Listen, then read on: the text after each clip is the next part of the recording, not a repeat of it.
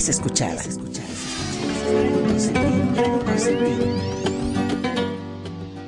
Radio Consentido y Renegado Sounds Productions presenta su programa Las Notas de tu Vida.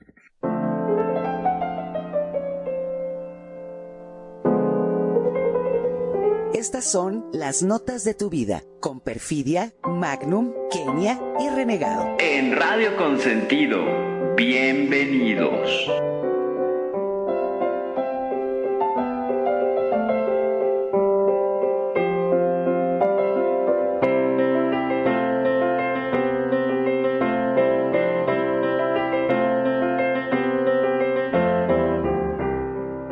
Escuchar es volver a vivir. Las notas de tu vida. La música que marcó tu vida y la del mundo. Porque la música siempre fue una forma de comunicación.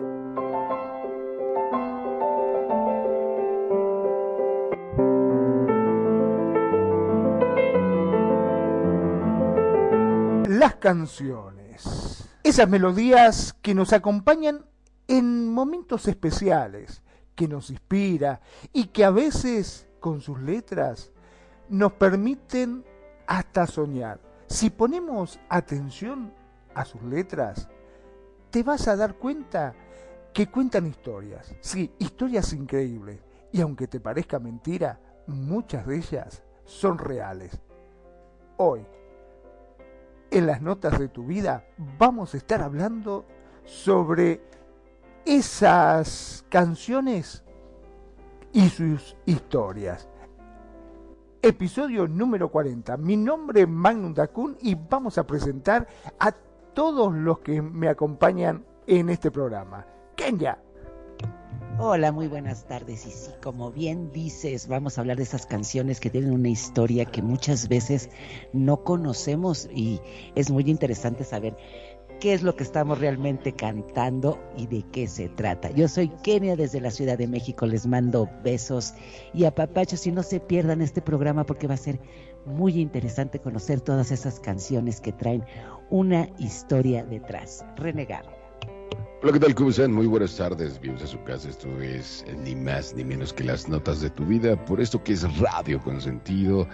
En este sábado, sábado 12 de noviembre del 2022, donde ya casi estamos por cerrar este año. Y bueno, pues claro que sí. Bueno, aunque les, les seré franco, yo, yo siento que todas, sin excepción, todas las canciones tienen una historia.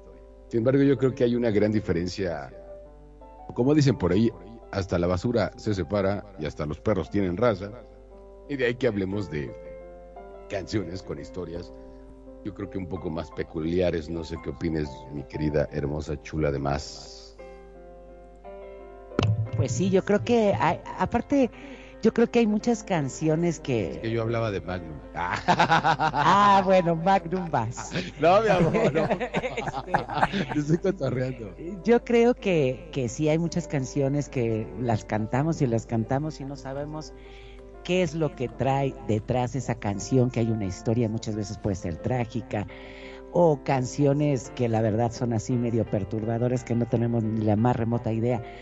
Pero para esto va a ser ese programa. Pero antes yo quiero mandar un beso y un abrazo a nuestra Perfi que tuvo un pequeño este acontecimiento ahorita en su vida, un pequeño accidente y sabes que la amamos Perfi, así que que todo esté bien y aquí estaremos esperándote.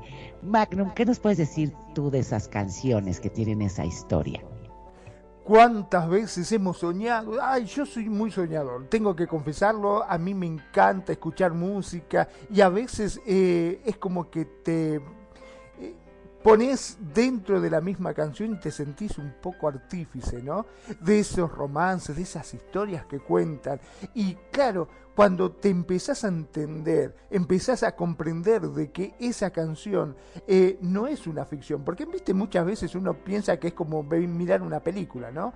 En la cual puede tener algo cierto, pero en su mayoría es algo ficticio, es algo inventado, es algo eh, generado por un autor.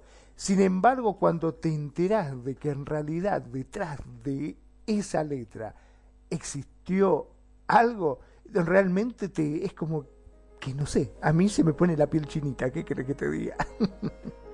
Sí, es cierto, o sea, yo creo que, y hay muchas canciones que, que en verdad, al enterarte realmente de la historia que hay detrás, híjole, yo creo que estarán de acuerdo tanto tú, Magnum, como Renegado, que ya no vuelves a escuchar esa canción igual, o sea, porque ya le ves realmente de lo que se trata, ¿no? Y no solamente es una canción que te gustó la letra, ¿no es así, Renegado?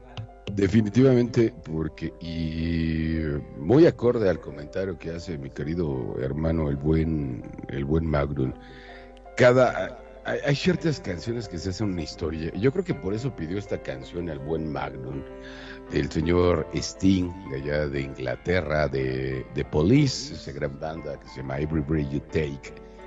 Que la historia de esta canción, eh, casualmente, es una canción que eh, y lo, lo, dice el mismo Sting, el otro día que vino a la casa, recordarás, mi querida Kenya, que este, estábamos aquí echando el, el, oh. trago, estamos echando el trago, y la verdad es que dice, es que yo no entiendo por qué toda la gente dice que es una canción romántica, la de Every Breath You Take.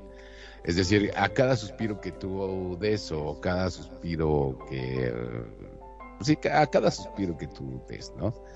Y dices que la verdad es que la hice en un momento bastante depresivo de mi vida, en el cual este, pues una chica me había abandonado, pero la verdad es que ya que le escucho al tiempo, yo también me quedé con esa historia, así como, como dice Magno, yo bien, yo bien idiota ahí de, ah, qué canción tan romántica. Y ya cuando realmente empieza a, escuchar la, la, la, letra, digo, porque en esos, en esos ayeres yo no hablaba tan bien el inglés pues te quedas con el y dices, ah, ya que empiezas a hablar el inglés bien, ya que lo empiezas a capturar bien lo que realmente dice, habla de un acosador, o sea, de alguien que dice, acá espero que estés, yo voy a estar ahí, a cada paso que, paso que estés, yo voy a estar tras de ti. O ah, caramba. Entonces no es tan romántica, ¿no?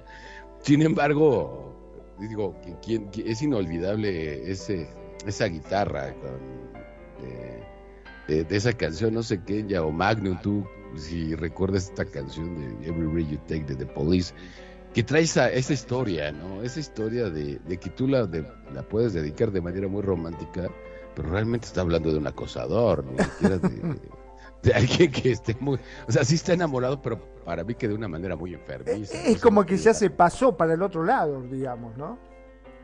Este, bueno, esta canción, eh, como vos decís, que fue escrita por Sting, fue en el colapso de su matrimonio con Francis Tomelty, creo que se pronuncia así, aunque a simple vista puede parecer una canción romántica, en realidad habla de una persona controladora y siniestra, que está observando cada vez que respira, cada movimiento que hace.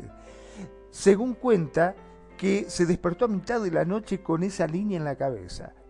Dijo, me senté al piano y había escrito en media hora la melodía en sí misma, digamos que genérica, una agregada de cientos de otras, pero la letra es interesante, parece una canción de amor, algo reconfortante. En ese momento, según dice, no se dio cuenta de lo siniestra que era. Dice, creo que estaba pensando en Gran Hermano, es decir, tipo vigilancia y control. ¿No es así que ya? Exacto, y sí es cierto, ¿no? A mí también esta canción a mí se me hacía muy romántica de every breath, cada respiro, que pero como bien dicen, ya la analizas y qué miedo que alguien nada más esté diciendo cada movimiento en el que estés, cada respiración, cada movimiento, cada lazo que rompes, yo te, estaré observando. No, ahorita Steve, si hubiera cantado esa canción estaría en el bote. metido a la cárcel por acosador. como, el como el payaso este, ¿no? El boss, o cómo se llama, la película de terror del payaso ese. It, Eso. así de... Te estoy observando. No, sí, da miedo. La verdad sí, pero no sé, ¿qué les parece si escuchamos esta canción que pidió nuestro Magnum, esta canción de Sting de Every Breath You Take?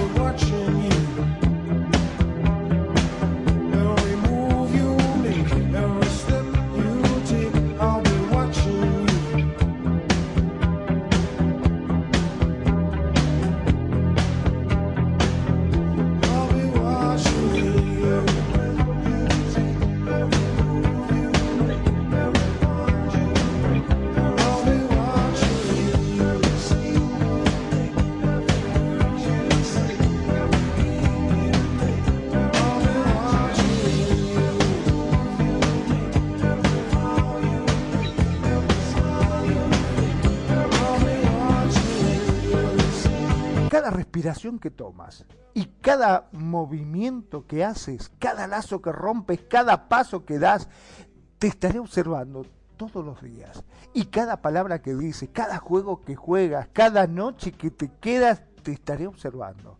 Oh, no puedes ver que me perteneces.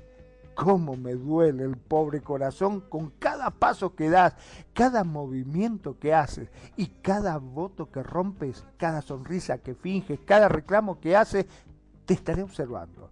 Desde que te fuiste me perdí sin dejar rastro.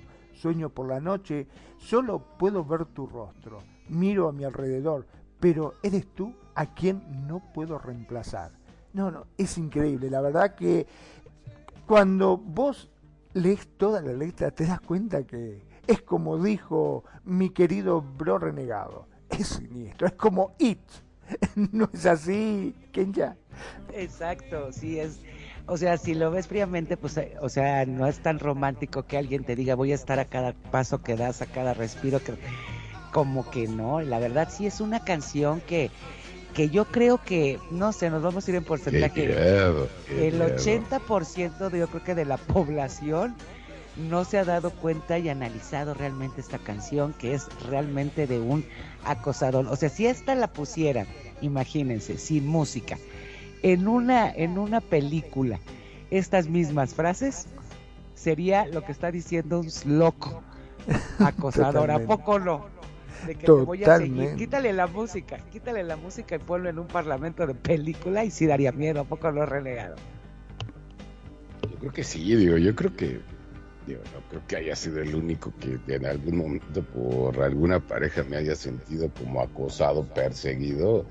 Y digo, aunque soy yo, sí tengo que sí da miedo porque alguien que te esté observando, aunque seas hombre y, y lo que tú quieras y tengas como defenderte, cuando te sientes acosado por alguien que te está vigilando, que te está buscando y tú no quieres ver a esa persona, sí da cierta, cierta inseguridad. De hecho, digo, por más que seas machín y que puedas este, de alguna otra manera quizás defenderte o dar golpes, qué miedo, ¿no? Yo no me imagino eso con una mujer, no porque sean débiles, sino porque simple y sencillamente, pues, a veces eh, o, muchas veces los hombres tenemos más fuerza que una mujer. Entonces, si yo que me, he sentido en algún momento así como que me da miedo, la verdad es que te da inseguridad, no quiero pensar cuando cuando es un tipote así grandote y pues, con una damita como que no, no, no, sé, no me quiero poner en eso, pero la verdad es que sí es una idea aterradora, ¿no, mi querido Magnum?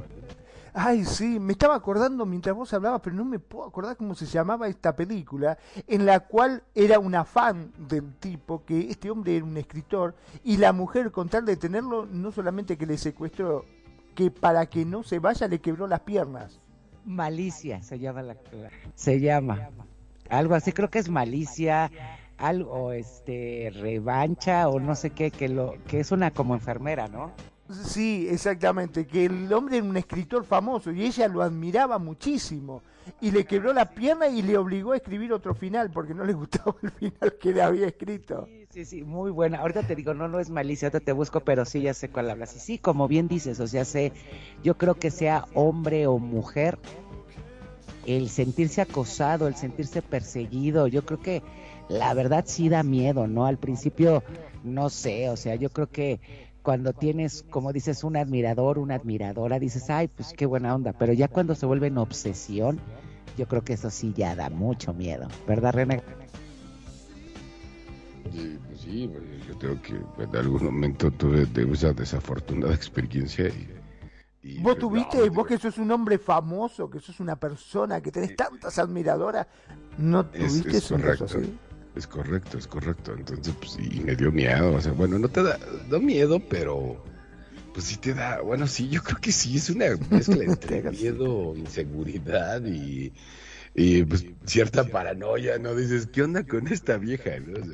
ya, o sea, la verdad es que sí, sí es algo bastante incómodo. Digo, afortunadamente no, solo lo he vivido una vez en mi vida y espero que nunca me vuelva a pasar. Ya le dije a mis fans es que pues, te lo agradezco, pero no. Sí, y la película que está diciendo Magno se llama Misery. Esa Misery, Misery, Misery, Misery. Y es muy buena, si puedan verla. es exactamente, como bien decía Magnum, de una... Próximamente en los cines de tu pueblo. Sí, No, no, está muy buena, muy buena esa película. ¿Y con qué seguimos? Pues, ¿Qué te parece si vamos con algo que tú pediste, eh, que ya de los señores, el señor Freddie Mercury y su Queen con esto que se llama The Show Must Go On? Y pues platícanos un poquito para entrar en detalle. En contexto. Bueno, ¿quién? Yo creo que todos sabemos mucho de la vida de Freddie Mercury, pero yo creo que una de sus canciones, bueno, que a mí más me gusta, es esta canción de Show Must Go On, que significa el show debe continuar. Esta canción la hizo Brian May y se le escribió a Freddie Mercury sabiendo que el cantante solo le quedaban pocos meses de vida debido al SIDA.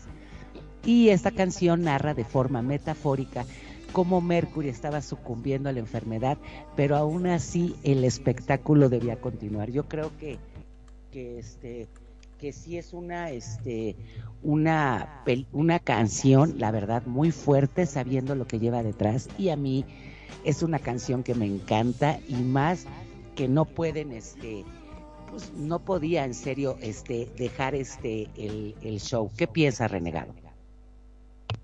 Pues sí, definitivamente, digo. No sé me está haciendo. Entonces, este, pues sí, la verdad es que es bastante, bastante triste la canción, como que con mucho power, digo. De hecho, por ahí en, aquí en la Ciudad de México hay una estación que se llama, este, es el 106.5 de tu Mix FM, eh, hizo un programa Charo Fernández, un excelente locutor aquí en la Ciudad de México, de Freddie Mercury, hablando de toda la historia de lo que es Queen y Freddie Mercury, eh, aprovechando del, del tema de su aniversario luctuoso. Y al final cerró con esa canción, yo me acuerdo que iba este, escuchando el programa y, y casual, esta, con esta canción cerraron y, dijo todo lo que había pasado, toda la historia detrás de esta canción. Y, y la verdad es que, sinceramente, hasta a mí me, sac- me sacó una lágrima el, el escuchar, eh, de- pues, digo, vamos, es que es un señorón de, de, de músico, de artista, buen Freddie Mercury. Y aunque ya tiene décadas eh, fallecido, eso no quita su gran talento. Y, y la verdad es que sí, porque eh, yo creo que a veces hay, hay ciertos momentos, no sé, nuestros queridos radioescuchas si así lo, lo han pensado en algún momento de su vida. Pero a veces la vida se torna un poco compleja, un poco oscura. Y sin embargo seguimos, seguimos adelante porque seguramente que va a haber un mañana con mucho más luz y, y que definitivamente vale la pena vivirla. Y en ese estricto sentido, el- esta canción ¿no? del show debe de continuar, the show must go on. Y pues es algo muy, muy rica y qué, qué, qué- qué buena rola, Kenya. Y sí, o sea, esta canción, este, es lo que dicen todo lo que es las letras, no importaba qué tan mal se sintiera, qué tan mal este estuviera, hay una frase que es lo que dice su pareja Jim Hunton, que dice, aunque mi maquillaje puede estar descarado, para, para mí la sonrisa aún pertenece. Yo creo que para él era muy fuerte, no creían que él pudiera cantarla. Y este cuentan que cuando iban a grabarla le dijeron es que el guitarrista le dijo no vas a poder cantarla. Y él le dijo que sí y la cantó. Obviamente lo que eran todo ya los falsetes ya la hacían este los otros integrantes, pero ¿qué les parece si escuchamos esta canción de The Show On? Y vamos con esto.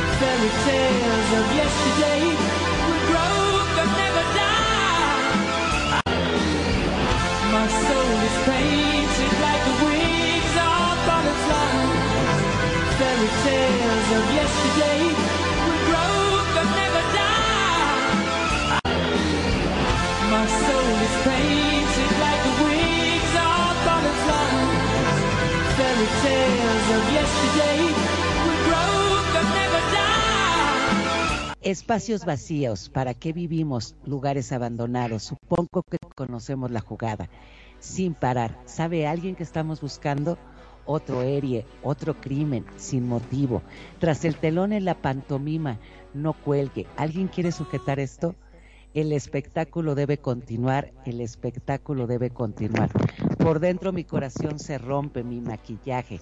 Quizás esté desconchado, pero mi sonrisa todavía permanece.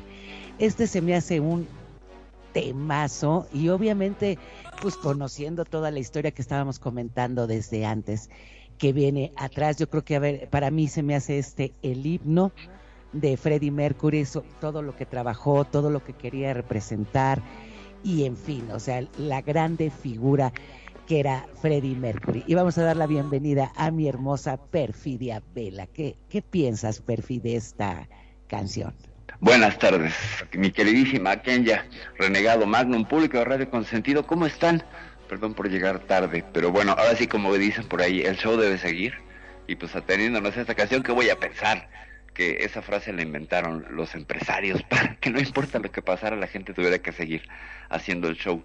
Es una rola que re- resume la vida de, este hombre, un guerrero verdadero y sobre todo la interpretación de esta canción es impresionante, lo que significa, la energía que está allí detrás y ciertamente Freddie Mercury, pues una vez eh, distanciado de este plano espiritual, pues él sigue, show must go on, ¿no? Sigue siendo el showman por excelencia, no sé, Magnum, renegado, ¿qué opinas?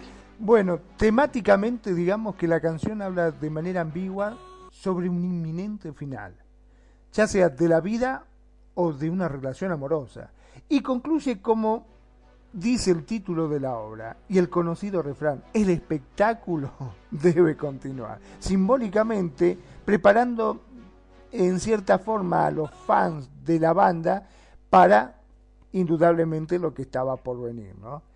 Este el lanzamiento de esta canción creó muchas especulaciones entre la prensa sobre si verdaderamente Freddy tenía HIV, sospecha que se tenía desde finales de los 80. La canción es considerada por muchos como una de las más emotivas y poderosas en la discografía de Queen. La verdad que sí, es uno de los temas a mí eh, me gusta mucho y ya no sé si es por el ritmo, obviamente por la voz de Queen, pero viste que cuando vos la escuchás es como que te agarra algo, no sé, a mí se me pone la piel chinita, como dicen ustedes. No sé quién ya. La verdad sí, por eso a mí, a mí la verdad de toda la música, como la interpreta Freddie Mercury, más sabiendo lo que, pues lo que estaba sufriendo, viviendo, yo creo que es una canción súper emotiva. Y es como Y sí, triste, como- ¿no? Exacto, muy triste y, y, pues dejando todo, ¿no? A mí lo que me sorprende es la calidad de vocal que tenía todavía Freddie Mercury antes de morir, porque esto fue meses antes de que él muriera, ¿no? El, su interpretación, el, dejar todo en el escenario como él era pues, un gran artista. ¿No es así, Perfi? Sí, claro, o sea, pues es que era, era, él, era el artista, ¿no? Era el artista. El artista, una, un montón de historias y referencias, y una vida tan plena, tan llena de anécdotas que se le siguen escribiendo libros, sobre todo lo que hizo este hombre, que se movía mucho a través de esta frase de el camino a la sabiduría la lleva el estar en el palacio de los excesos, y sí, la verdad es que toda su vida era excesiva. Sin embargo, una, una forma enorme para hacer catarsis de sus situaciones de la vida y transformarlas en arte. Eso creo que es una de sus características que lo convierten en un grande, en un inolvidable, en un icono como es.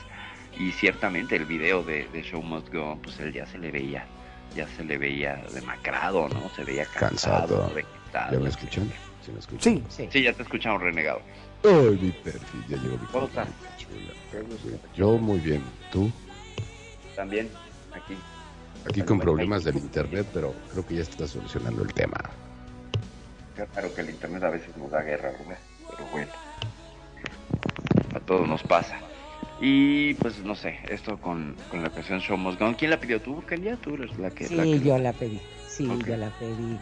Y sí, te digo, a mí, no sé, esta canción, les digo, así como dicen, es una canción triste, es una canción muy sentida y a mí me encanta, ¿no? Y, y yo creo que, como decíamos al principio del programa, ¿no? Después de saber la historia detrás de esta canción, ya no la escuchas igual, ¿no? Como que ya le tomas más atención a la letra, ya te fijas más en lo que dice. ¿Por qué? Porque está contando realmente una historia de una persona que sabía que iba a morir y que sabía que todo el show debía continuar y el mantenerse firme entre los medios, entre su público, ante sus fans, sabiendo que le quedaban pocos meses. Entonces yo creo que esta canción es cuando realmente te llega.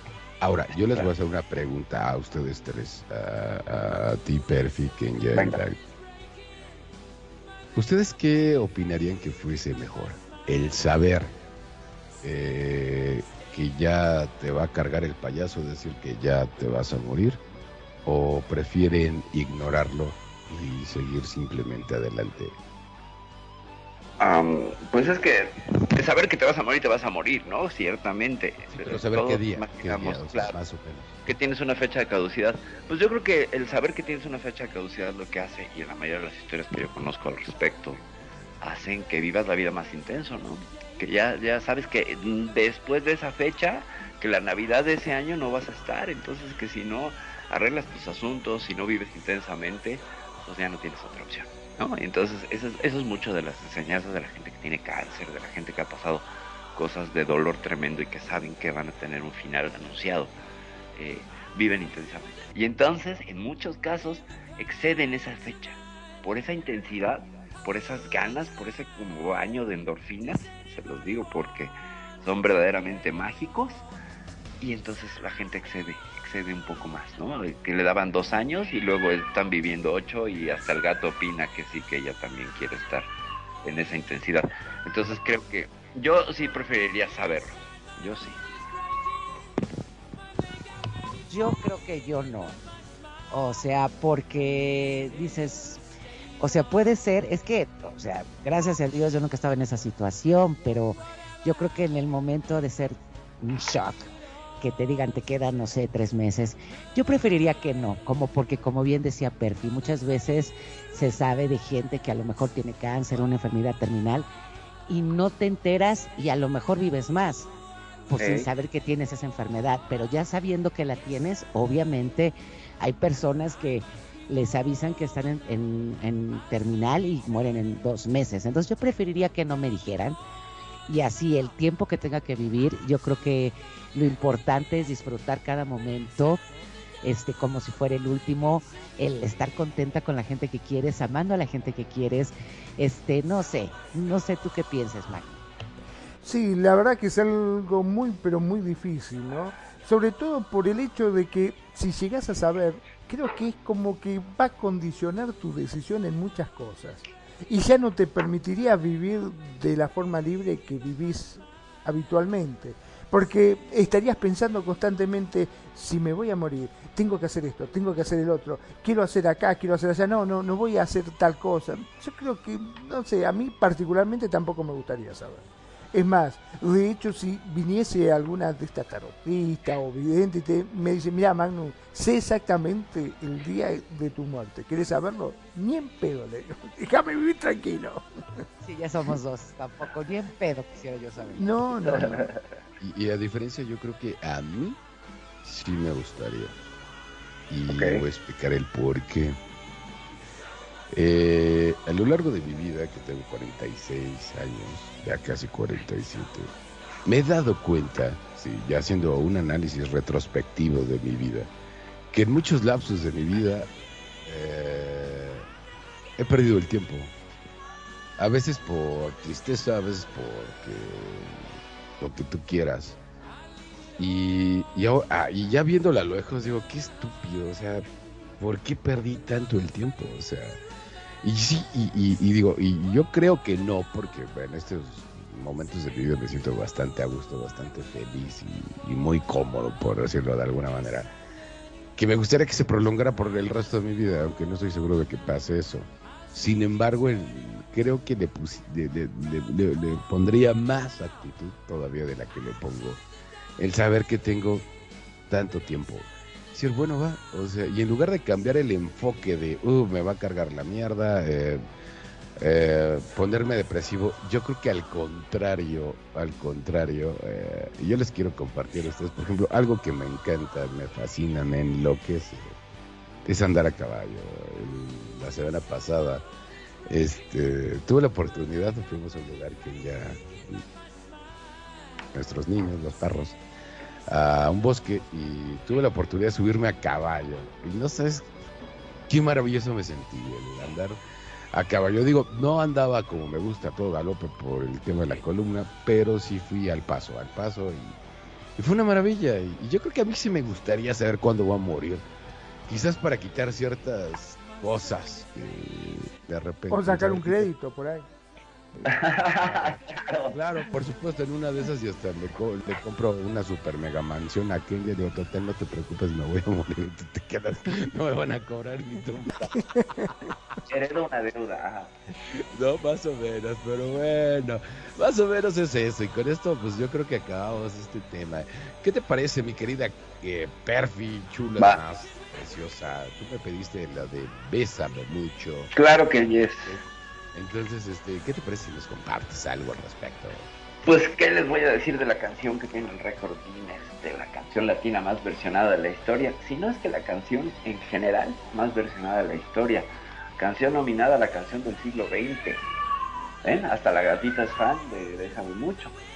Y esta canción tiene una historia muy interesante porque es una historia como de closet, como que eh, se decidía y no la compositora que es Consuelo Velázquez.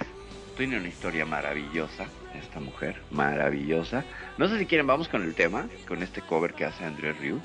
Y regresamos para que les cuente todo el paquete de la historia, porque es, es de echarnos en una sola sentada.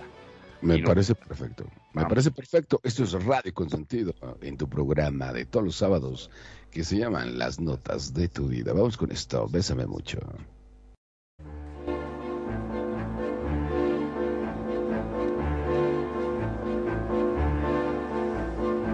Bésame, bésame mucho,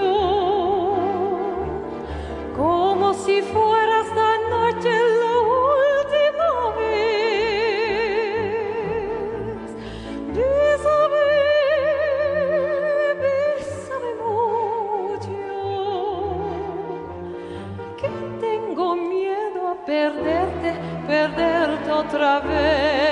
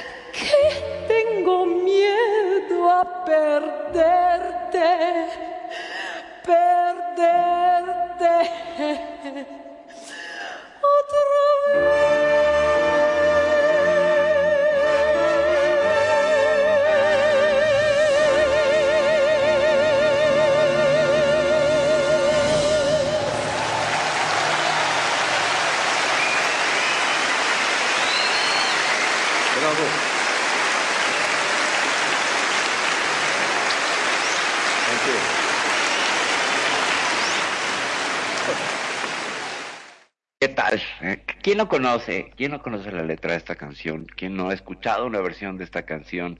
Ese bésame, bésame mucho, como si fuera esta noche la última vez. Vamos a ver de dónde salió toda la inspiración de esta mujer, Consuelo Velázquez, que pues desde los cuatro años le regalaron un pianito y con ese pianito sacaba de oído la mujer canciones que le gustaban. O sea, a los cuatro años tenía ya un talento musical y un oído afinadísimo. Y entonces, eh, pues la familia dice, esta niña tiene un talento, pues vamos a apoyarla, ¿no? Entonces la apoyan para que estudie eh, a partir de los 15 años en el Conservatorio Nacional de Música con el maestro Hermilo Novelo. Eh, como parte de sus clases de, de- apreciación musical y le encargan a ella que fuera a escuchar una, una zarzuela, una, una obra que se llama La Maja y el Ruiseñor. Y La Maja y el Ruiseñor tiene una copla que empieza más o menos así de tin, tin, tin, tin, tin, tin. Y de ahí ella, que solía componer canciones muy bonitas, pero no las anotaba, entonces todo se olvidaba. Y le encargó el maestro que la próxima vez que tuviera una inspiración hiciera la progresión musical y la anotara, hiciera la anotación.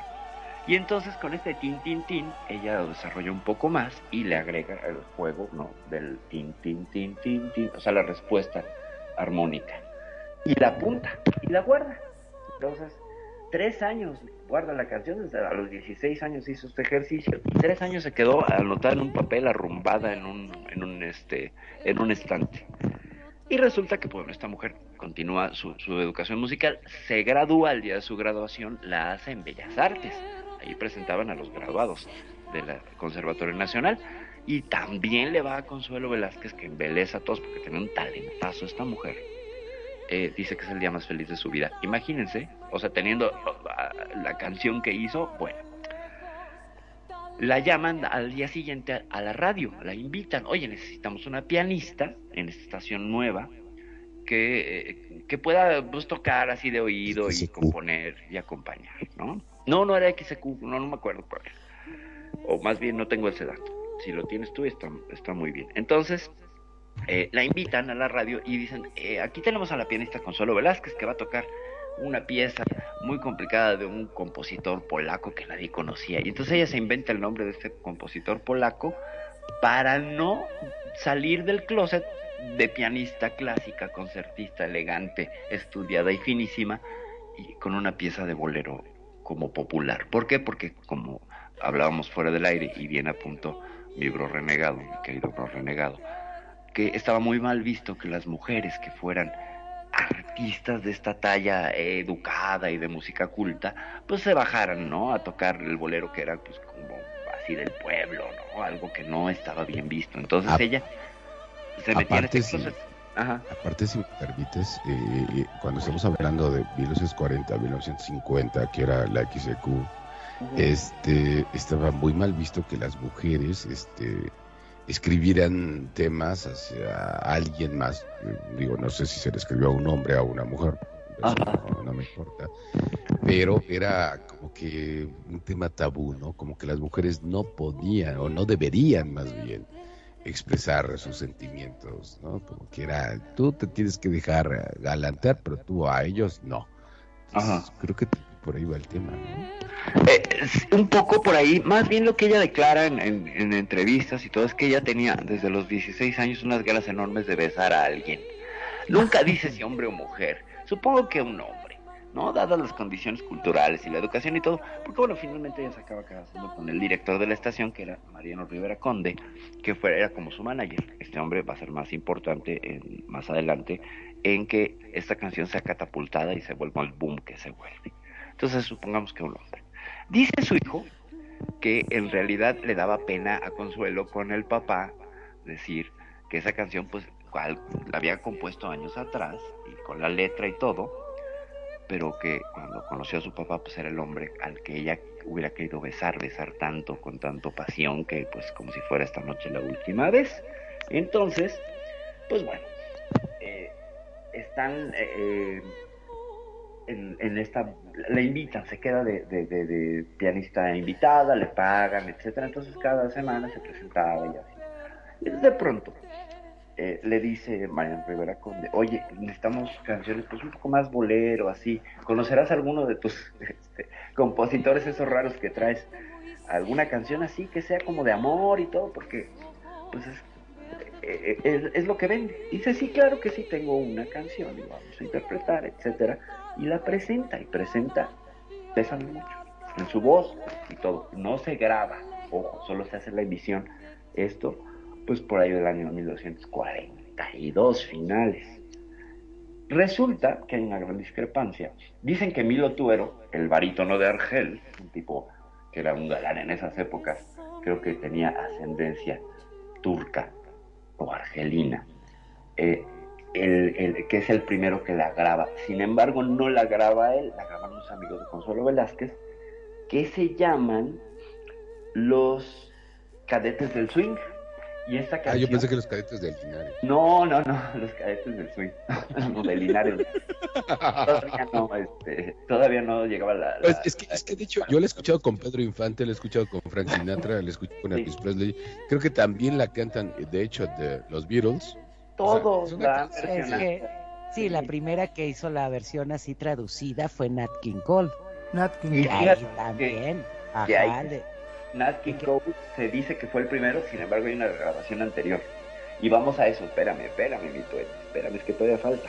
Bueno, resulta que presenta la canción y que empiezan los dimes y diretes que se le había grabado tuero, los cadetes, etcétera. Ella se la dio a estos chicos para que la grabaran. Y está en un ritmo un poquito más lento que el bolero, porque querían darle como una onda demasiado romántica. Y entonces Tuero la escucha y hace su versión un poco más rítmica, ¿ok? Una versión un poco más bailable, por así decirlo. Y entonces estamos hablando de que ya estaba grabada la canción y viene el segundo suceso, este fue el primer suceso, ¿no? La presenta en la radio, se conoce, Tuero la graba, la graba este otro.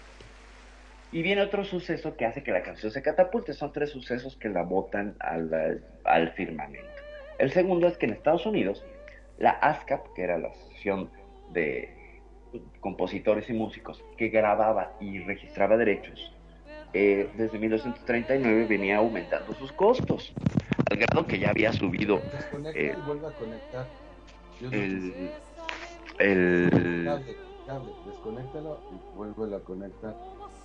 el costo de sus de sus eh, emisiones, haz de cuenta tú como emisora ponías una canción de ASCAP y tenías que pagar una, una regalía a ASCAP, que eran los dueños de los de los derechos. Entonces, pues habían subido entre 1939 y 1941 un 448% sus precios, ya no querían pagarles, era una cosa impresionante. Entonces, los, las emisoras que estaban hartas de esta cosa leonina fundan la BMI para también ellos registrar y también hacer sus sus propias canciones y no pagarle cantidades impresionantes a ASCAP. Entonces deciden que en 1940, el primero de enero de 1940, ya no van a poner canciones de ASCAP y necesitan canciones nuevas. Entonces mandan a un hombre que se llama eh, Sonny Skylar a que consiga canciones en todo el mundo. Entonces lo mandan a México.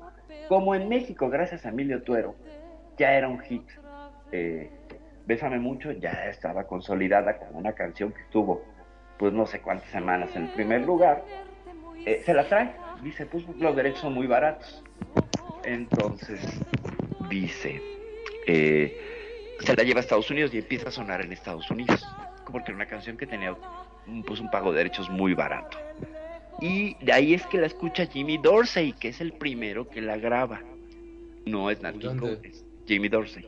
Entonces al grabarla este hombre, se viene el boom tremendo Pues porque yo, no voy a- yo no la voy a leer. este tercer suceso es la guerra, la guerra mundial. Cuando Estados Unidos entra en la guerra mundial, la Guerra Mundial, después de los sucesos de Pearl Harbor, pues la canción favorita de los soldados para irse y despedirse era Bésame mucho. Entonces esos tres sucesos hacen que la canción se dispare y que incluso cuando Consuelo Velázquez andaba por allá caminando en Hollywood en una visita, los estudios Universal separaron, separaron las grabaciones porque estaba Consuelo Velázquez y salieron gente de la talla de los directores en ese entonces más famosos a tomarse una foto con ella. Y andaba por ahí un tal Walt Disney que estaba trabajando y paró su trabajo con tal de tomarse un selfie con Consuelo Velázquez. De ese tamaño, de esos niveles, Consuelo Velázquez llegó a, a, este, a disfrutar de la fama con una canción que es universal. ¿Cómo ven? ¿Sabían esos datos? No se los sabían. La verdad que no, pero es un tema muy, pero muy bonito y sobre todo por lo que vos comentabas, ¿no?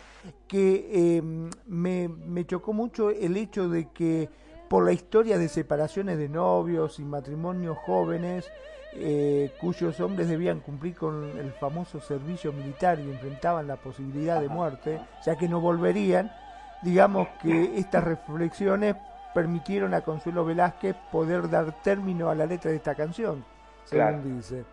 Igualmente, otro dato dice que de cualquier modo eh, hemos de recordar que ella misma declaró haber compuesto esta canción antes de haber sido besada por primera vez. Sí, es correcto. No había besado a nadie y la compuso. Mira vos. Así que es una canción intensa de los besos para alguien que no sabía de besos. Qué increíble, ¿no? Es Pues sí, correcto. después de, después de, este gran historial, ¿no? Que, que es bastante interesante. Y que nos podemos llevar a horas hablando de esto, porque Ah, claro. tiene un contexto bastante profundo. Pero bueno, ¿qué les parece si vamos con otra rola? Venga. De una de mis grandes bandas, digo, a mí en lo personal me encanta, son los señores de Pearl Jam.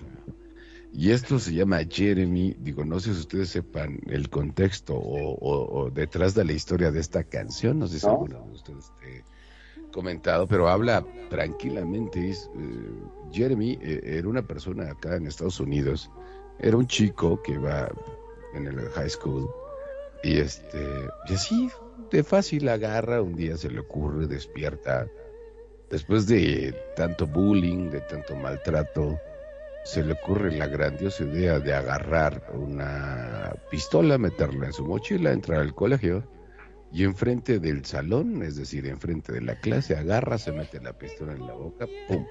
Oh se my vuela los sesos. Y esta es la canción que se llama Jeremy. Entonces, este, ¿qué les parece si vamos a escuchar esto? Hay algo muy, digo, hay, hay todo un tema de hablar de esto que, que se conoce como depresión, bullying y maltrato hacia las personas. ¿no? Entonces, vamos con eso de Pearl Jam. Esto se llama Jeremy, por eso que es radio con sentido. En este programa que se llama Las Notas de tu Vida. Radio Consentido, donde tu opinión es escuchada. Radio Consentido, Radio Consentido.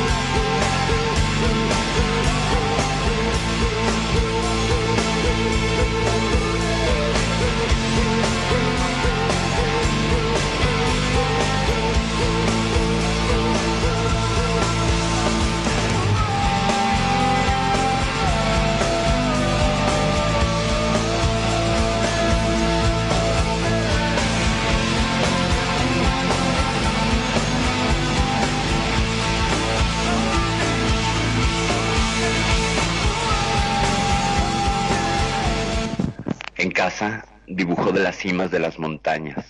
Con él, en la parte superior, el sol amarilla limón. Brazos levantados en B. Los muertos yacían en charcos de marrón abajo. Papá no prestó atención al hecho de que a mami no le importaba.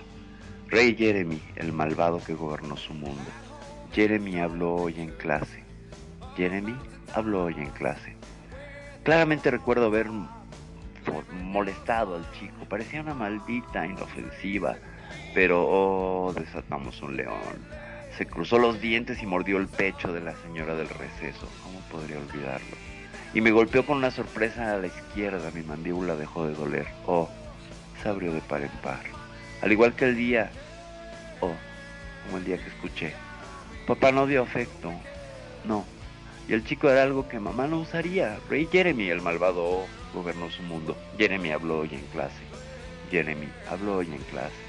Jeremy habló hoy en clase. ¿Qué nos puedes decir de esta canción, Pues sí, definitivamente eh, es una gran historia, una triste y, y fatal historia. Yo creo que va mucho, digo, no sé, digo, en mis tiempos, ahora le llaman bullying, pero desde que yo soy niño, pues yo también sufrí de eso y viví eso, ¿no? Y, lo tenía que resolver a golpes con mis compañeritos.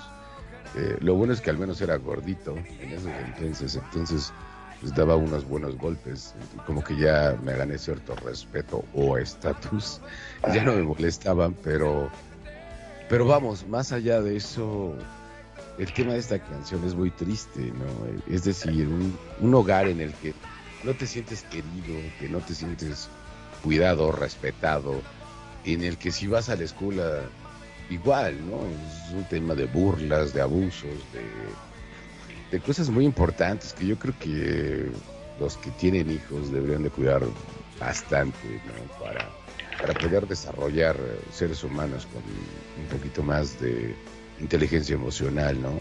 Y que desafortunadamente, como en el caso de Jeremy, terminan en, ¿sabes qué? Digo, yo, no me imagino, no, no, no me pone a imaginar la, la situación psicológica que tenía Jeremy, pero ya para llegar y meterte una pistola en la boca y enfrente, sabes que hasta aquí ya, ya no aguanto más eh, ese sobre, esa sobredosis de, de, de, de, de dolor, de tristeza, se me hace una canción sumamente triste y que desafortunadamente, salvo su mejor opinión, se está repitiendo cada vez más día a día en, nuestras, en nuestra sociedad, independientemente de que seamos países en proceso de desarrollo, subdesarrollados o ultradesarrollados. Pues yo creo que es algo bastante triste. No sé qué opines, Kenya, al respecto. Y sí, como bien dices, ¿no? O sea, el, el, el bullying, lo que son, cuántas desgracias ha desatado y, y sí, por eso este, Pearl Jam hizo esta canción, porque Eddie Vedder quería saber realmente lo que había pasado, ¿no? ¿Qué es lo que había llevado a que Jeremy fuera a la escuela y, y cometiera suicidio frente a sus compañeros? Realmente no sabían si era bullying o, o que fuera maltratado por sus padres, etcétera y etcétera, ¿no? Ellos hicieron este video, pero se los negaron porque parecía que le disparaba a los estudiantes lo, cual no era lo cierto. Canceló, lo canceló MTV porque dije, y ya después, y de hecho se, de, se negó Pearl Jam a volver a sacar videos en MTV gracias a que ellos dijeron, es que estás mal, y ya no, hasta 1990 y tantos que regresaron a sacar 98.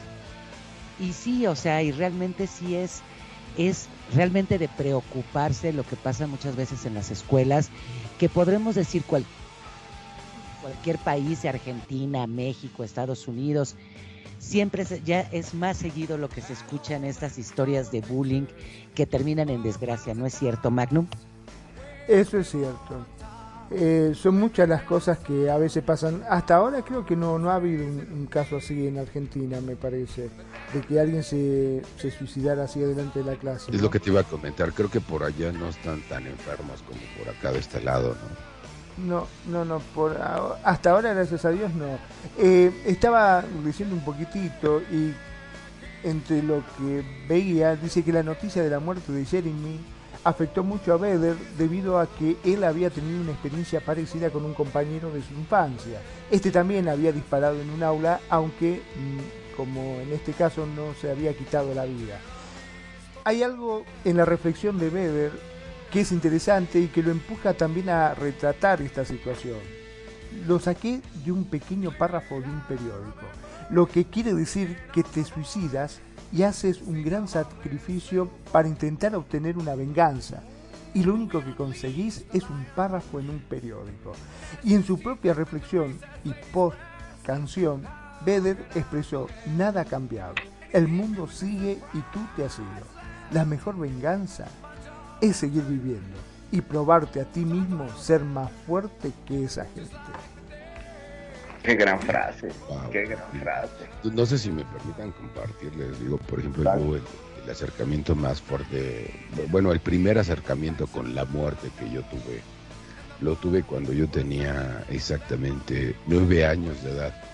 Y fue con un compañerito que, que jugábamos fútbol y este, rápido se los cuento. Ajá. Resulta ser que él, sus papás tenían un, en un mercado, un mercado es como una plaza, ¿saben? Este, aquí en México, es un mercado. Y hay muchos puestos, ¿no? De carne, de verduras, de frutas, de pescado, de, de Y este, resulta ser que el hijo del carnicero este, se puso a jugar con mi amigo, que de hecho era un sábado. Ajá. Y traíamos, todavía traía su playera del equipo, porque pues jugábamos los sábados en la mañana. Y, y, estaban echando volados. Los volados son así como que tiras la moneda, para Ajá. los que no los conozcan, y, y pues, apuestas algo. A que el cara, cara, pues, claro, cara seca. Se, se conoce. Y, y, apuestas estampas o algo así. Resulta ser que este pues a mi amiguito se llama se llamaba Ramiro, hasta me acuerdo del nombre. Ramiro. Y este él era defensa igual que yo, los dos éramos gorditos y chaparritos, entonces éramos buenos para la defensa eh, jugando fútbol. Y este resulta ser que le eh, hizo trampa a su, amiguito, el hijo de carnicero, y le dice a mi amigo, pues no te voy a dar las estampas. Y, casualmente porque pues eran estampas de, del mundial, el mundial de fútbol que hay como como un catálogo de jugadores y ahí vas pegando tus estampitas.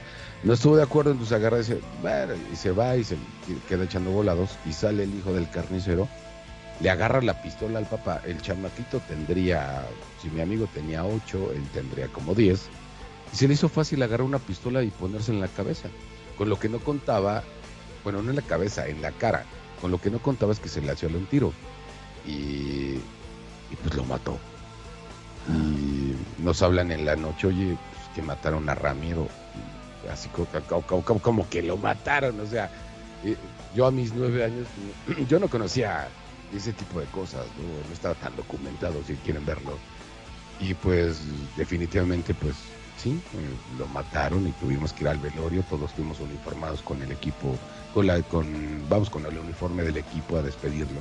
Y lo enterramos con su playera de, del equipo de fútbol. ¿no? Digo, digo, él no se quiso matar, pero lo mataron por una pistola que a final de cuentas es algo que hizo Jeremy, ¿no?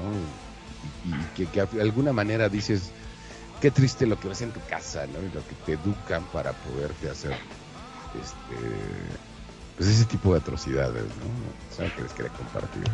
Uf. Exacto, quién sabe qué vería el, el otro niñito que se le hace muy fácil, ¿no? O sea, el haber este, amenazado a, a, a Ramiro con una pistola, es que desgraciadamente ese sería un, también un tema de todo lo que son las armas, ¿no? Y este, y pues la educación o lo que ven los niños en su casa, cómo son tratados, ¿no? También, por eso decíamos, ¿no? Que ha habido muchos, muchas tragedias, ¿no? Que están involucradas con armas el que el niñito del bullying o el niñito que quiere amenazar como esto, o sea, en fin, yo creo que es una sociedad en que sí se debería de cuidar más el uso de armas, pero eso es un tema, ¿no? Que, que nos llevaríamos programas y programas, ¿no es así, Magnum? Tal cual, es increíble este, las historias detrás de cada canción y qué terrible, ¿no? Qué terrible que son muchas de ellas, la verdad que son escalofriantes. Contame cómo seguimos ahora. Pues vamos con algo que, digo, desafortunadamente, ya que estábamos hablando de Jeremy, ya que les conté esta breve historia, vamos con algo que pidió la bella y hermosa Kinja, el maestro Eric Clapton, esta canción que se llama Tears and Heaven, que es una, oh. uf, es una historia desgarradora, no sé, por favor, ¿qué quieren opinar al respecto? Bueno, pues esta canción, este, como bien lo decían, la hizo Eric Clapton nueve meses después de que su pequeño hijo Connor de cuatro años cayó de un edificio de 53 pisos porque desgraciadamente la, la, niñera, la persona que lo cuidaba, dejó la ventana abierta y el niño cayó de ese piso y desgraciadamente murió. Dicen que lo que más fuerte que le pasó a Eric Clapton, aparte de la pérdida de su hijo, fue que el día que lo estaban velando le entregaron una carta que el niñito había escrito y que solamente decía te quiero. Yo creo que esta canción, este, independientemente que uno no supiera este, la historia que está atrás, esta canción de Tears of Heaven o Lágrimas en el Cielo, yo creo que es una canción que realmente te llega por la interpretación, la letra y todo lo que va. Pero ¿qué les parece si escuchamos este, esta canción de Tears of Heaven o Lágrimas en el Cielo con Eric Clapton? Ok, perfecto. Este es Eric Clapton por aquí por Radio Consentido. En las notas de tu vida.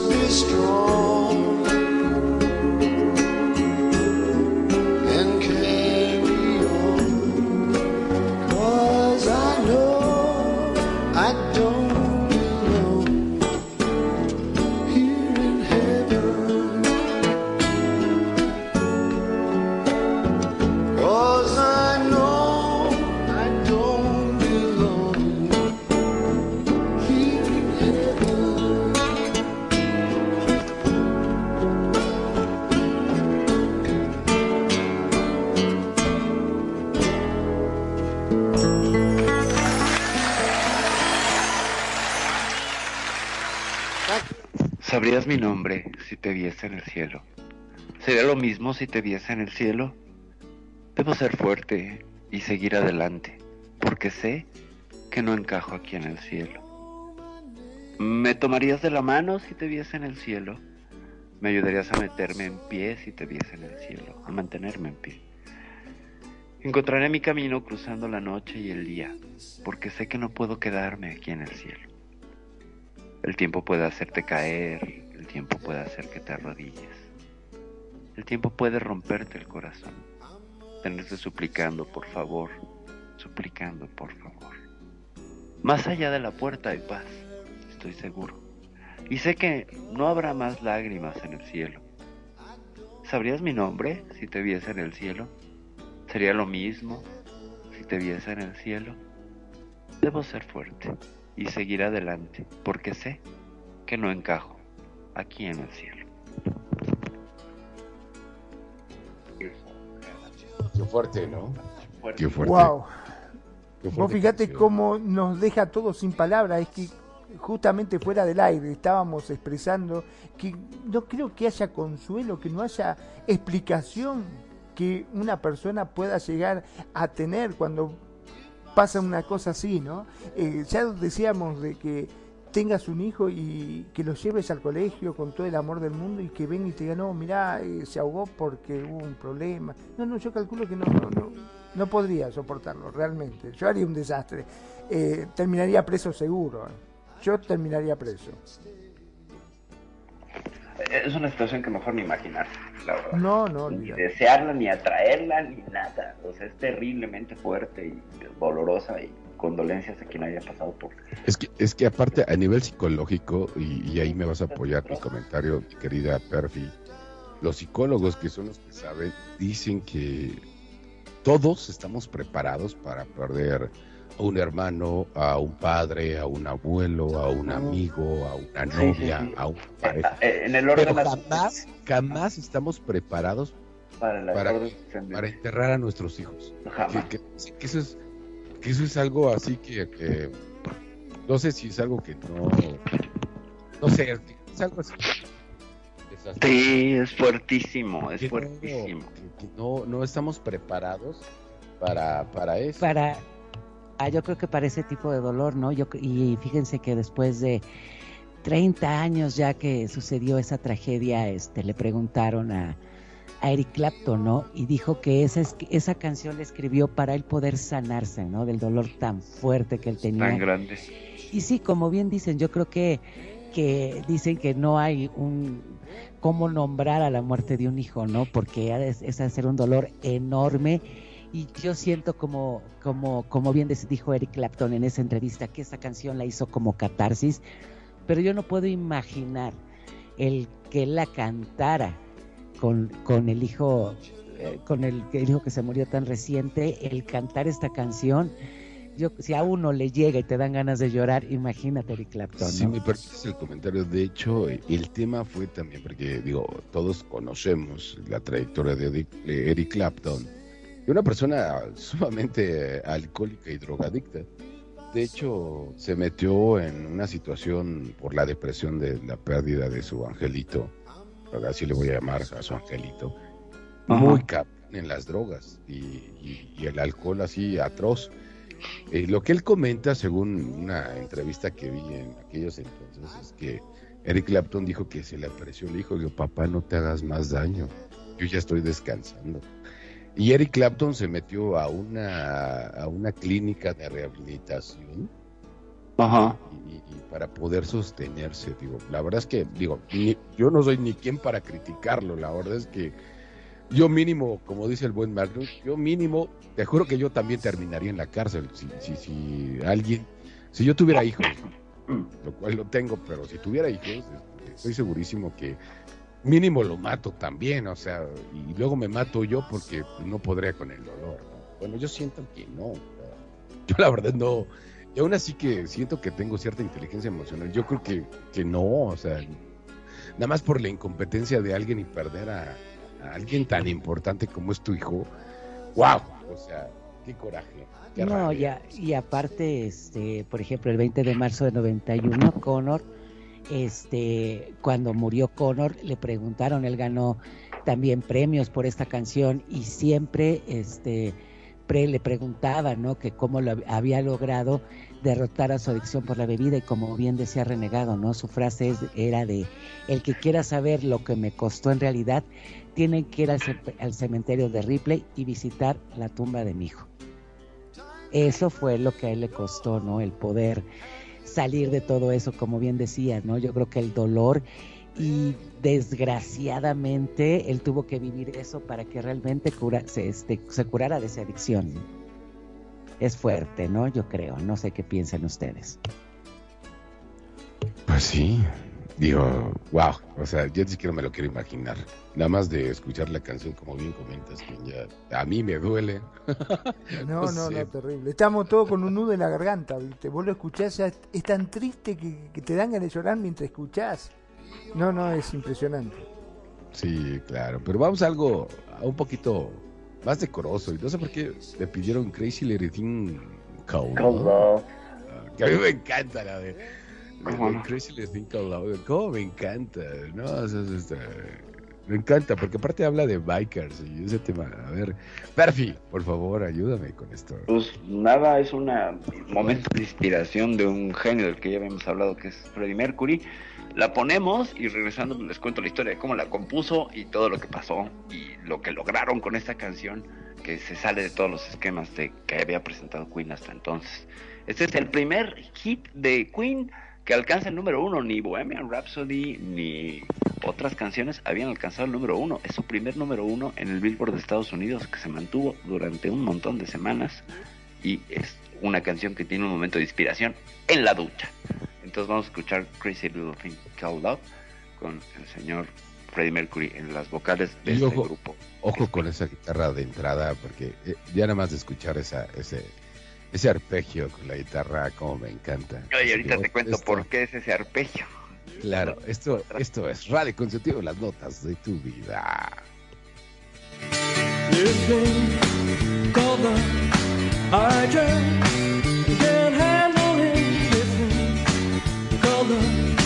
I'm a get round to it, I ain't ready.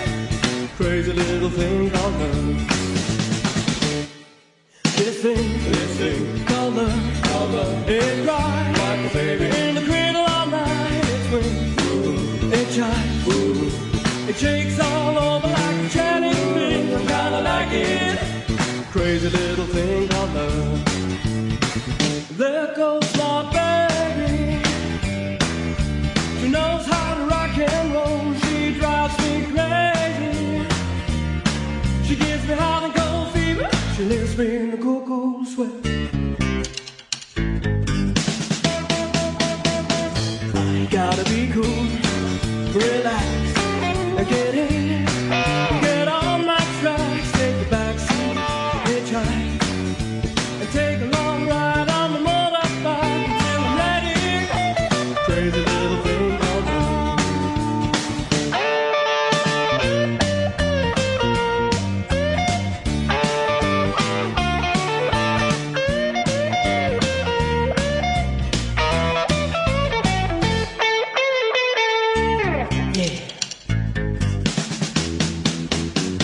Piensa diferente. Piensa, piensa en Radio Consentido. En Radio Consentido. Get on my tracks, take a back seat, hitchhike, and take a long ride on the motorbike until I'm ready. Crazy little thing called love. This thing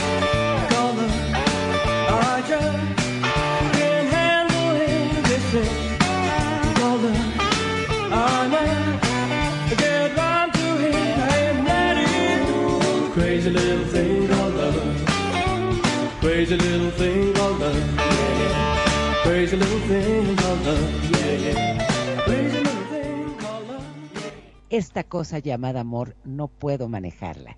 Esta cosa llamada amor debo encontrar tiempo para ella. No estoy preparado. Esta cosita loca llamada amor. Esta cosa, esta cosa llamada amor, llamada amor. Llora como un bebé. En su cuna por la noche se balancea. Dice cosas sin sentido, se sacude como una medusa. En cierto modo me gusta. Esa cosita llamada amor. Ahí va mi nena, ella sabe cómo bailar rock and roll. Me vuelve loco, me provoca fiebre y escalofríos. Y luego se marcha dejándome un sudor frío. Tengo que tranquilizarme, calmarme y ponerme al día y retomar el rumbo, sentarme en el asiento de atrás, hacer autostop y darme un largo paseo en mi moto hasta que esté listo esta cosita llamada amor. Es un temazo, no sé, renegado Sí. Magnum, ¿qué Perfi, ¿qué piensen de esta canción? No, pues que, que- que nada más este hombre, fíjense, estaban ellos grabando su, creo que cuarto disco de Game, y se fueron a Múnich, Alemania, para grabar este, este tema, y llegaron así, a, a- vieron el estudio, etcétera, y venían todavía con el jet lag y el calor y todo, y se hospedaron en un hotel, que no me acuerdo cómo se llama, ahorita puedo abrir mis notas, pero bueno, entonces me dice, dice Freddie Mercury, me voy a dar una ducha para relajarme, y regresamos al estudio, para trabajar los temas que ya traían, ya traían varios temas. Se, le- se mete a la, a la ducha y empieza... Hay que, hay que apuntar algo. Freddie Mercury eh, había fundado a los 12 años, cuando vivía en Bombay, en la India, una banda de rock and roll que se llamaba The Hectic. O sea, era un chamaquito de 12 años y le hablaban que tenía un talentazo para componer de oído. Y a él le gustaba mucho eh, la música de rock and roll y su influencia más grande fue Elvis Presley, siempre.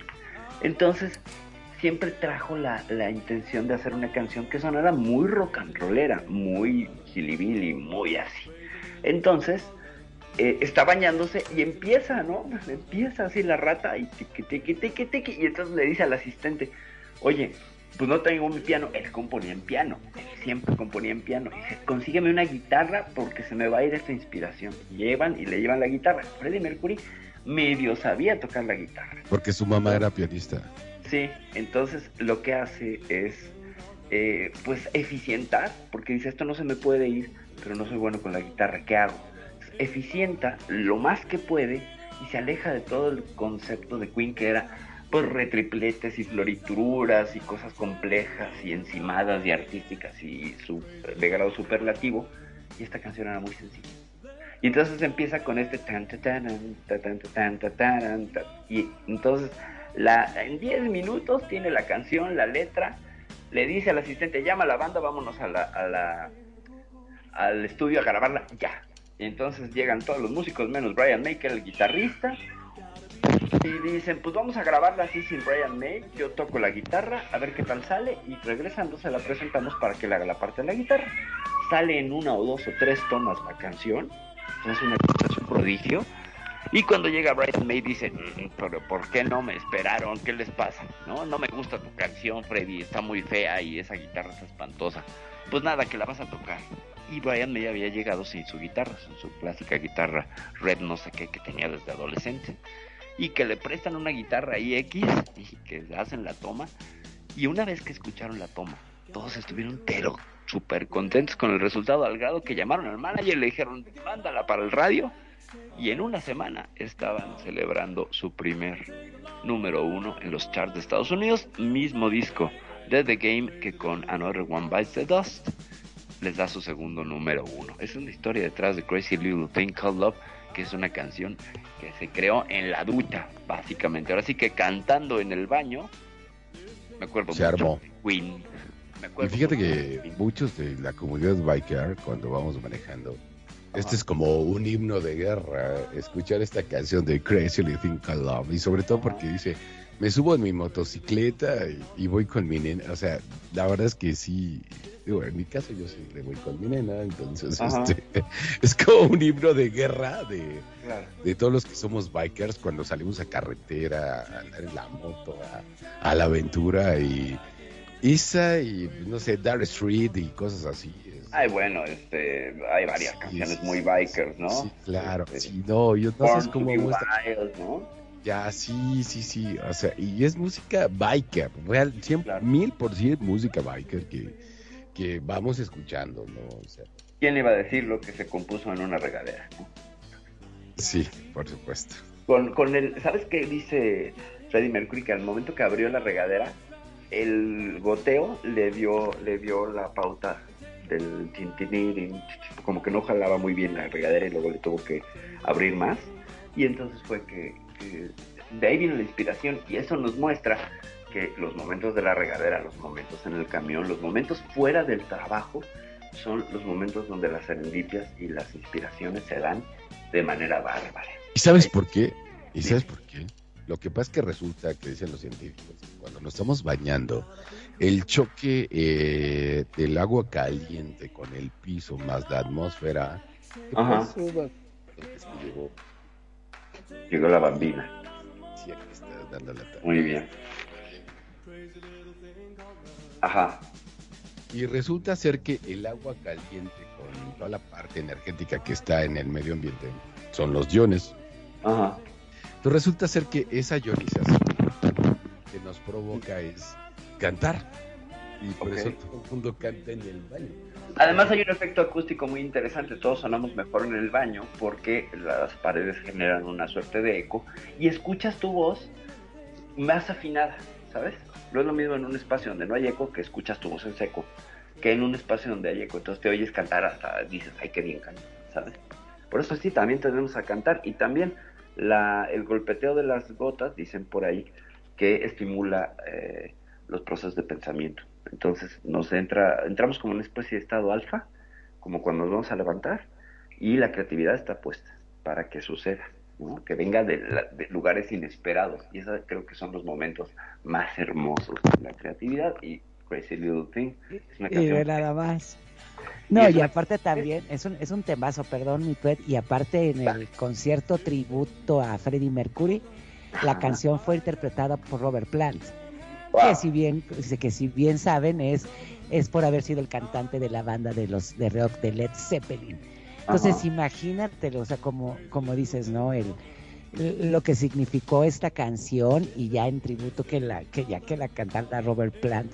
A mí se me hace un temazo en general todos los los temas que canta este Freddie. Mercury se me hacen a mí me gusta mucho Queen. No sé Claro. qué piensas tú, Magno. Sí, a mí me encanta. Realmente el tono de voz que tiene, todo. La verdad no, no hay nada que se le pueda este, criticar. Y una de las cosas que me gusta de este tema es este toque vintage que tiene, podríamos decirlo, ¿no? Desde la guitarra y todo, da un toquecito así que, que lo hace todavía este, más sabrosón, por decirlo de alguna forma. Me gusta mucho, sí, la verdad que sí. Bueno, contame ahora con qué seguimos, René. Espérate que estoy con Bambi. No, es que, no. Bueno, les voy a contar a mis queridos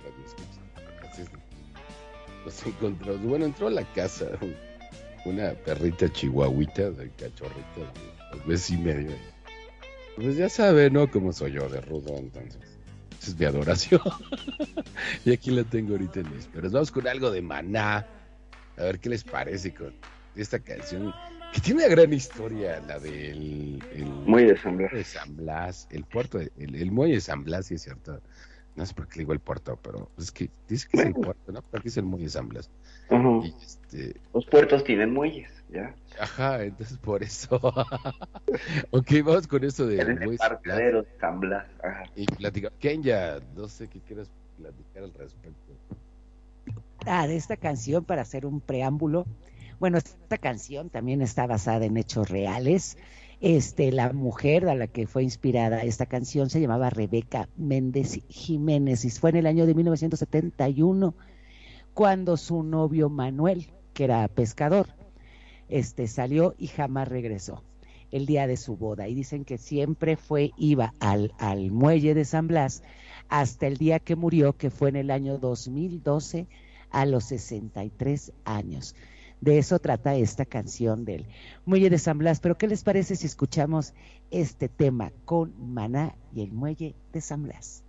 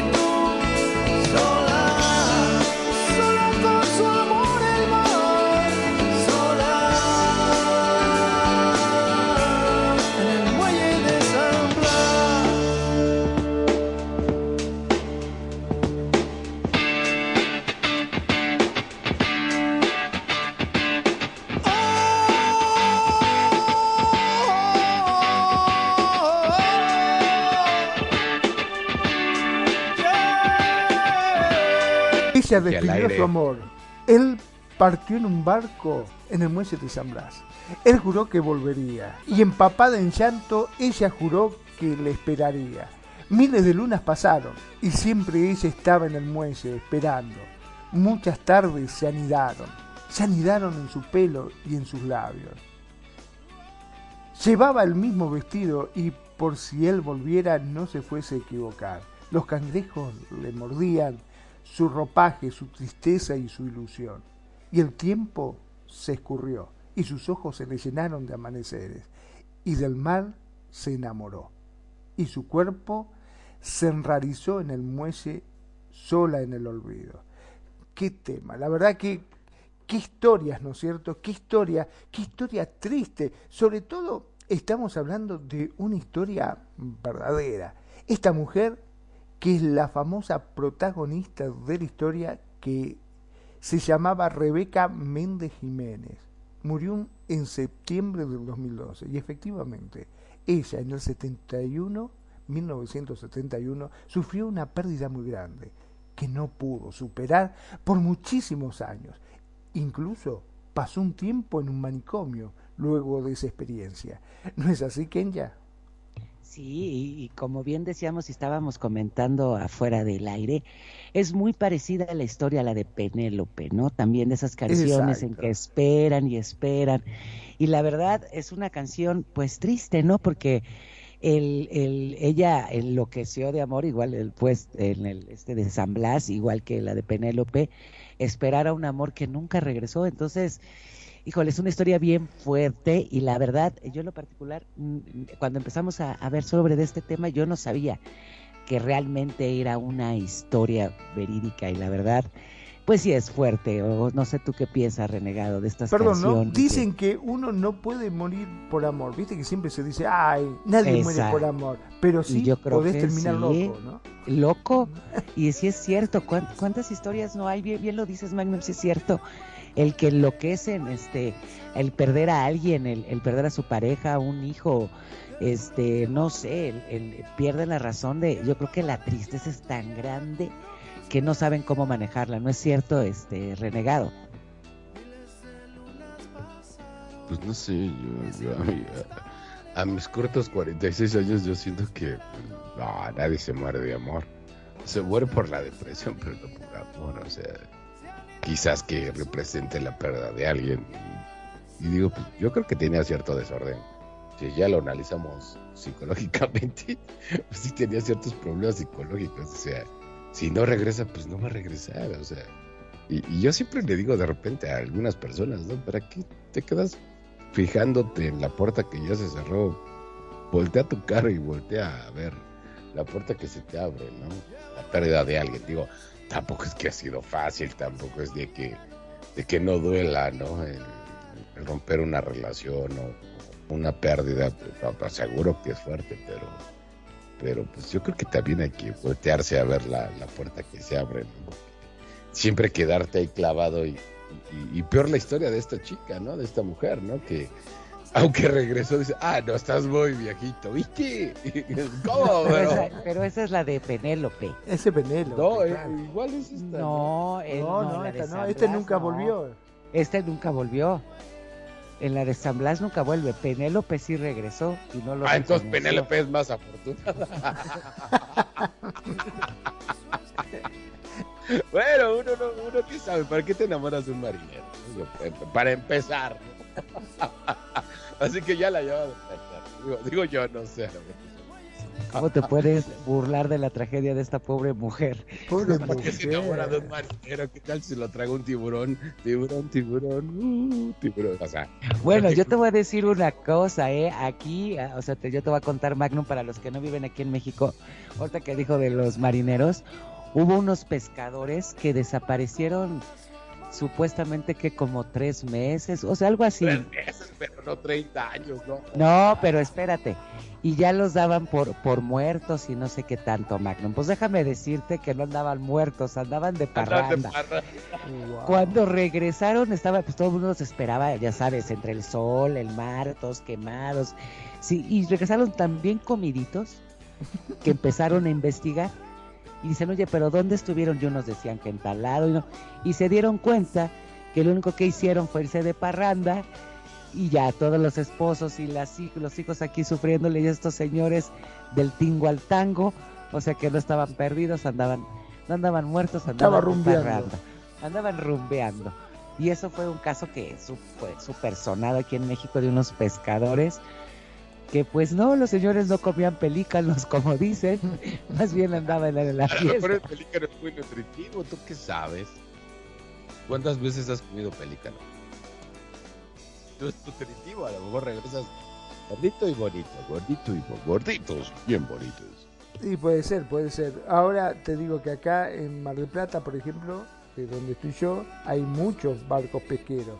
Y desgraciadamente ha habido muchos casos de hundimiento. Son muchos la gente que ha fallecido en, en el mar, que se han hundido, que han desaparecido, va.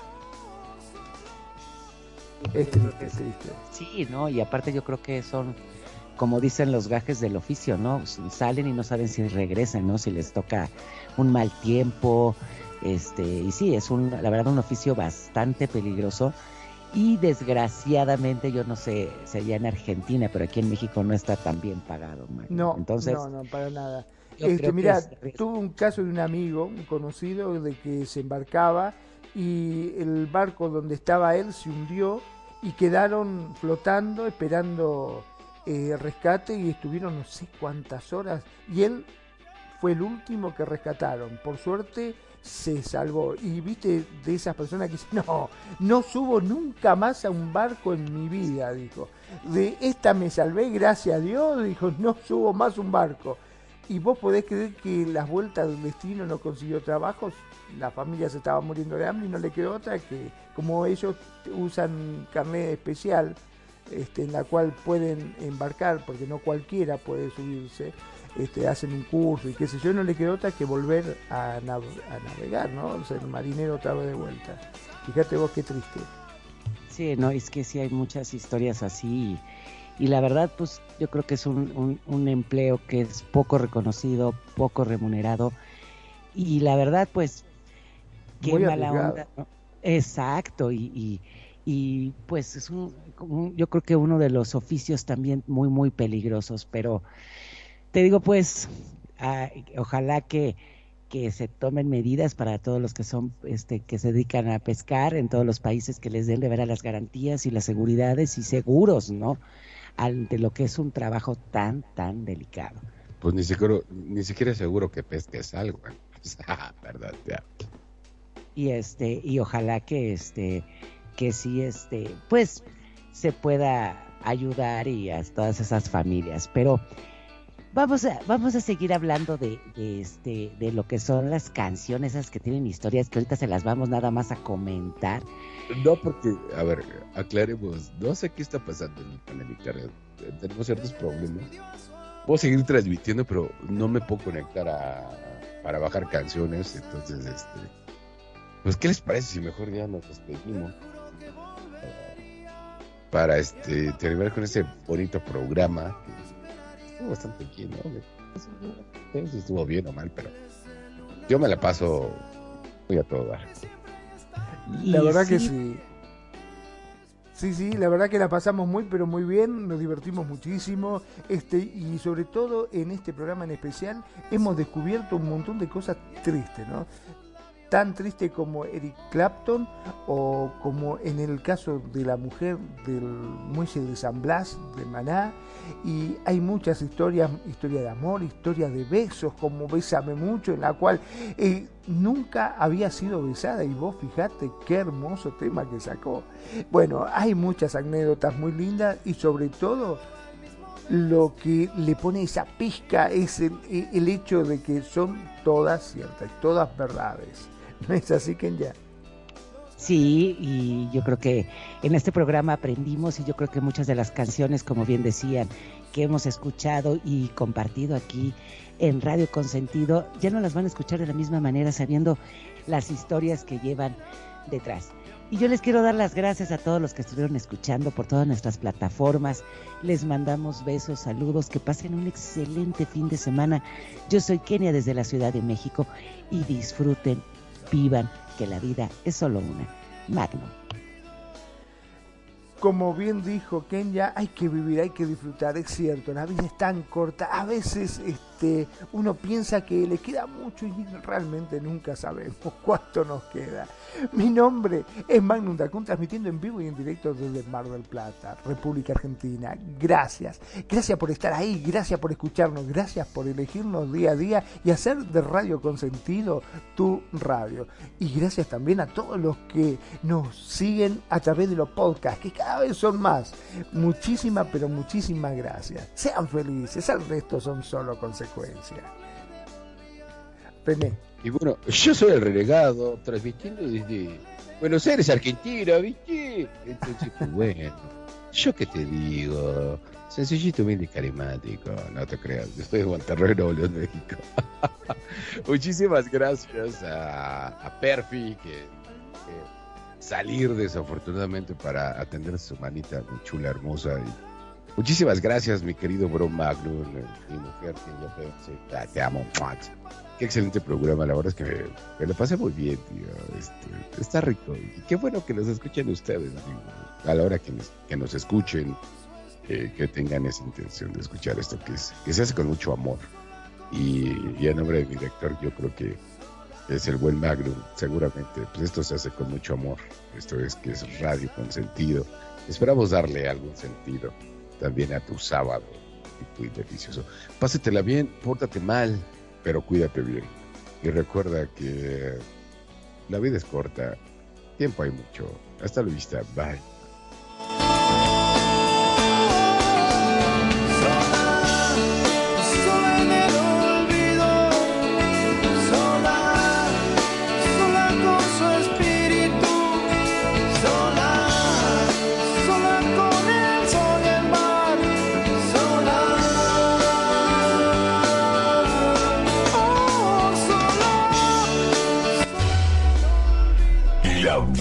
Música. Solo la puedes escuchar por aquí. Radio Consentido, consintiendo tus oídos. Tu mejor opción en radio por Second Life.